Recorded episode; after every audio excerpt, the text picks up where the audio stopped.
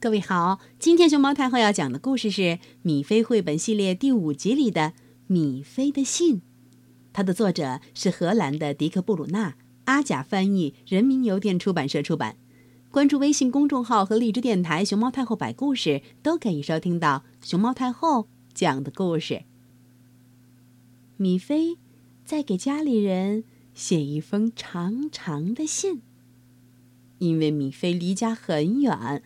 他在参加夏令营，他写道：“这里一切都好，我们一起开心的玩儿，我们唱歌跳舞做游戏，上床睡觉也很晚。还有件事儿让我特开心，就是艾吉和温妮，我最要好的两个朋友，他们也在这里。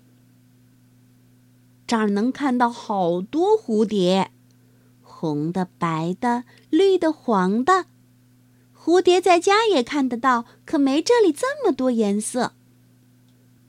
这儿附近有一座山，我们已经去爬过。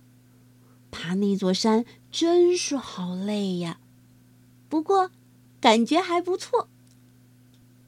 我们在找美丽的鹅卵石，知道艾吉找到了啥？一颗像月亮一样的石头，不是满月。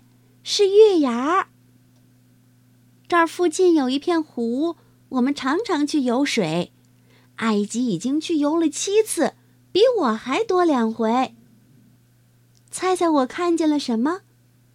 大乌龟，真有趣儿，离我的脚边这么近。这儿的乌龟无忧无虑。有时候我们排成排，连成一列小火车。